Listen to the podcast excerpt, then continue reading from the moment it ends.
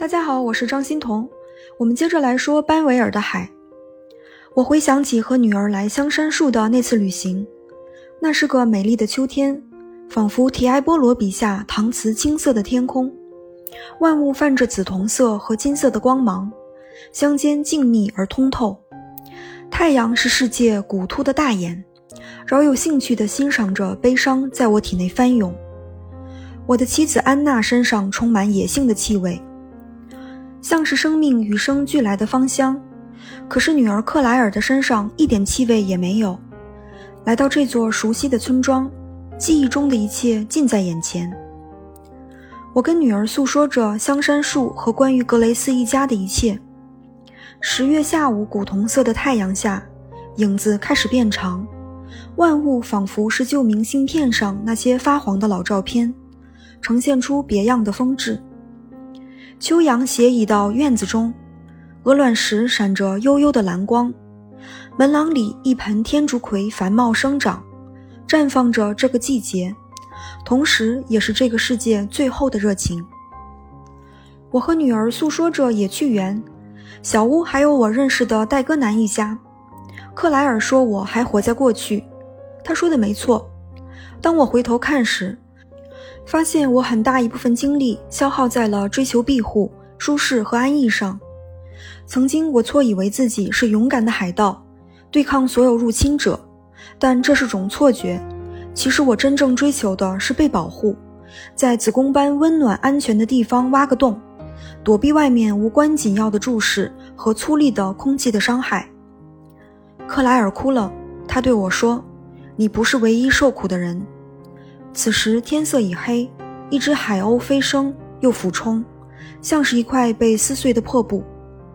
回家的路上，我们父女俩继续针锋相对。回到家后，我给香山树打电话说，我想在那里租个房间。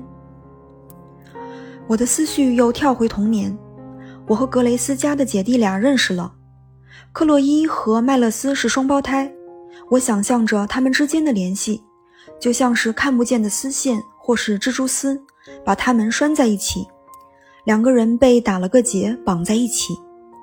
他们的思想和对事物的感受是一样的。而我对格雷斯夫人产生了充满爱意的幻想。她在我眼中既是有血有肉的人，又是一个想象中的幽灵。时间回到现在，外面狂风暴雨，让我想起小时候对长大的期待。我是一个从容而没有野心的人。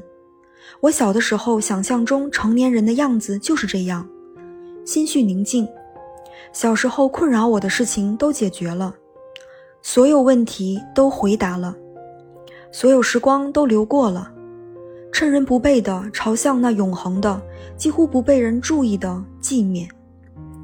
我的生命似乎正在离我远去。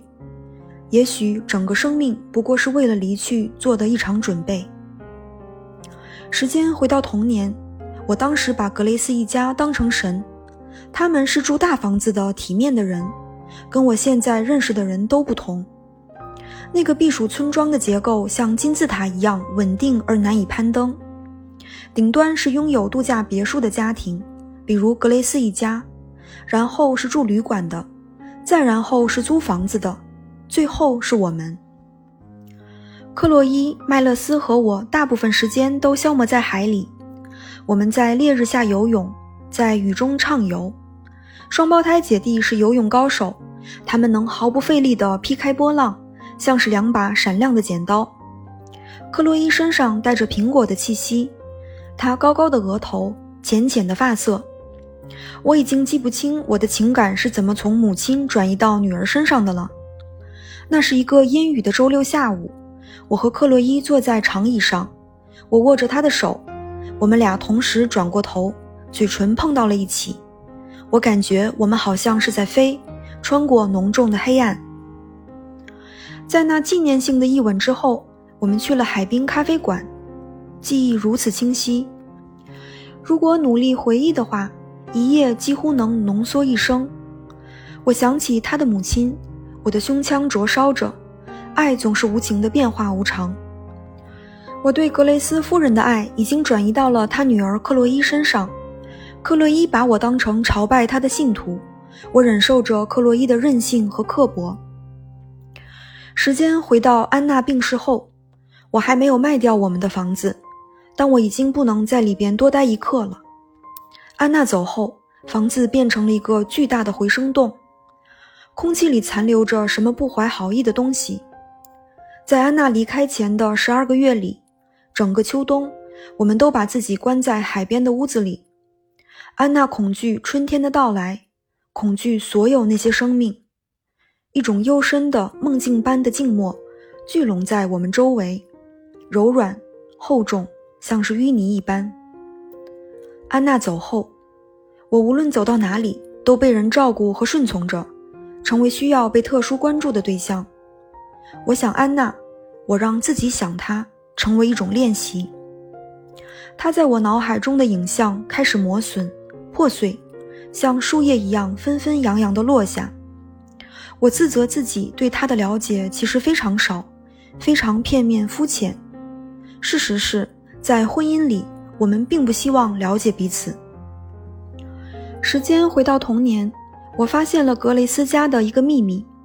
格雷斯先生在和他孩子们的家庭女教师露丝偷情，被格雷斯太太发现了。这对偷情的男女平时表现得平和轻松，我对他们的厚颜无耻感到惊诧。可更让我意外的是，格雷斯太太知道后，不仅没有用指甲抓女孩的眼睛，反而如此平静轻盈，甚至是当成了娱乐。我把这件事告诉了克洛伊。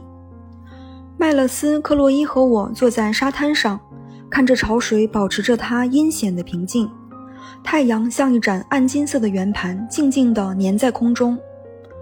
我的思绪飘到了安娜离开的那一刻，我无法思考。我的意识里似乎充满了倾倒的石块。他抓着我的手腕，我能感觉他拇指根部的脉动。他对我低声说：“我把时间停止了。”时间又回到了现在，我在沙滩上喝酒，不小心撞倒，昏倒在了地上。第二天，我在自己的房间里醒来，发现我女儿克莱尔的那个讨人厌的前男友杰罗姆又回来了，他们俩订婚了。在那一瞬间，我就觉得自己是彻底失败了。我再没吭声，流逝的每一秒钟都在巩固着他对我的胜利。克莱尔让我收拾东西。离开这个海边的度假村庄，跟他回家。离开之前，香山树的女管家菲菲苏小姐说她会想念我，但是我离开的决定是正确的。小说写到这一刻才揭露出来，其实这位菲菲苏小姐就是当年的女教师露丝。当年双胞胎姐弟俩不幸溺水了。格雷斯夫妇离开香山树之后，把别墅交给了菲菲苏小姐照看。菲菲苏小姐对我说：“她很想念格雷斯夫人。原来，当年她并没有和格雷斯先生偷情，她真正爱上的是格雷斯夫人。”故事最后一个记忆片段是安娜离开的那个黎明，天空一片阴霾，细浪无力地翻到岸边。像是被一个困倦的裁缝在不断摆弄着的衣边。我站在水里，好像有什么巨大的东西在海里搅动着。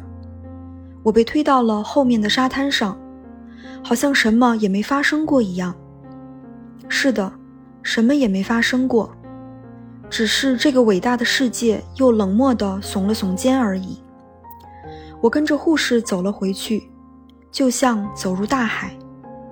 故事到这里就结束了。大海是什么呢？大海是一个可以把所有强烈的东西都归于平静的地方。海水把心底所有的记忆碎片都搅动出来，然后让它们混在一起，面目模糊，最后又像泡沫一般消失，仿佛什么也没发生过。大海闪着浅蓝色的邪恶的光，它侵蚀一切。消融一切，大海是游回子宫。好的，谢谢您的垂听，我们下集再见。